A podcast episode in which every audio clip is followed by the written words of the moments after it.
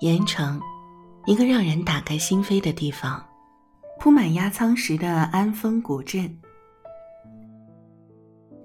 小王姑娘特别认真的想了想，才回答我这个提问。应该说，它不只是一座可以游览的古镇，它还是一个很有生活味儿的古镇，是有接地气的生活味儿的古镇。她说。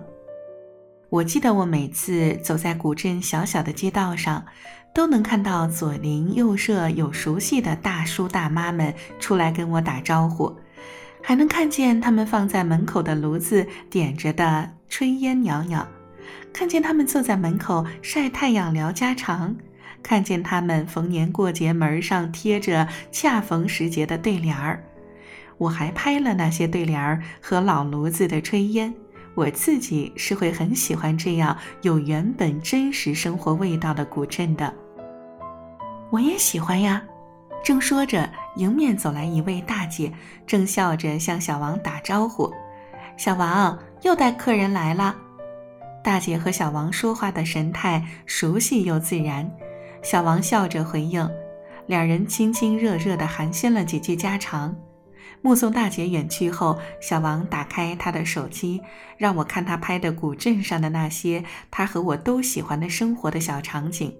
他拍的那些照片，在我们一路行走的小镇两旁，真的触手可及，就是特别真实、怀旧，又曾经常见过的那些生活状态，是存在于我们这个年纪的年少时代。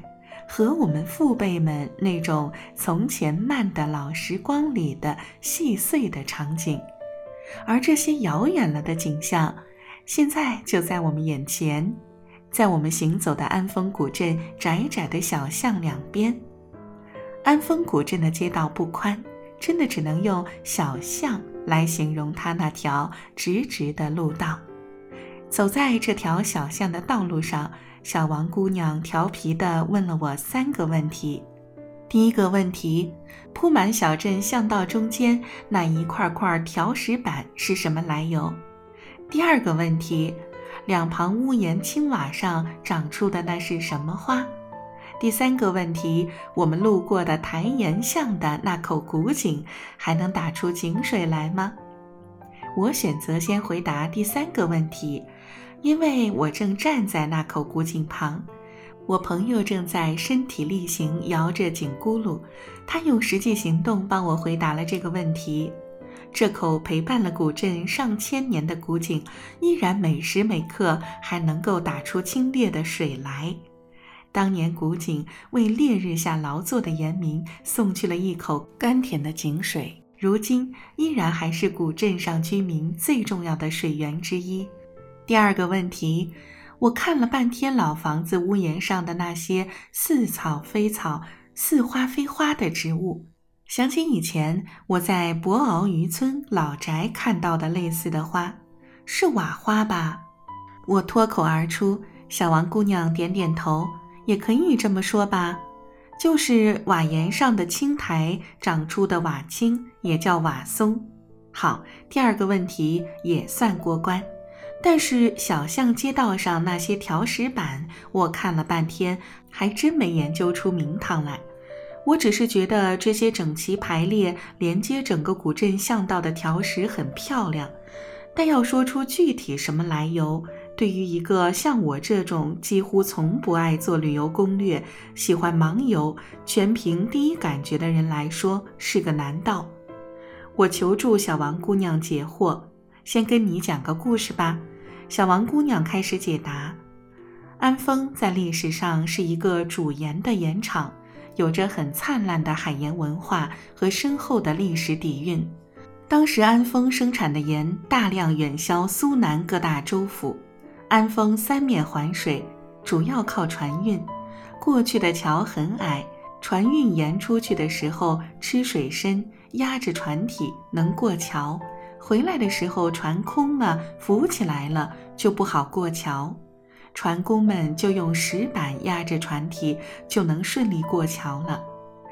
年深日久，后来安丰盐场本地人王家令独捐了白银五百两，购得盐船从各地返回时带来的压舱石，铺在镇上，久而久之就形成了这样一条七里石板长街古镇。王氏家族当年是安丰大族，王家令的祖父为王艮的侄子，家道富足。到王家令时，家道中落，前半生以盐为业，在穷困中打拼。五十岁时脱贫宽裕，六十岁时家财万贯，但仍富不忘穷，仗义疏财，为乡民们做了很多善事，使得乡民敬之。故事有点长。但那一块块关于压舱石的真实故事，真的感动到了我。听完小王姑娘讲完她同姓前前辈的当年善举，再看看眼前这条始建于明嘉靖至万历年、绵长整整七里地酱黄色的麻石板路，再次深刻感受到了这座盐业古镇厚重而深远的历史。就用石板写就历史。是的，只要看见这条长长的石板路，就仿佛看到了千百年来盐城作为盐都辉煌的盐业历史和人文。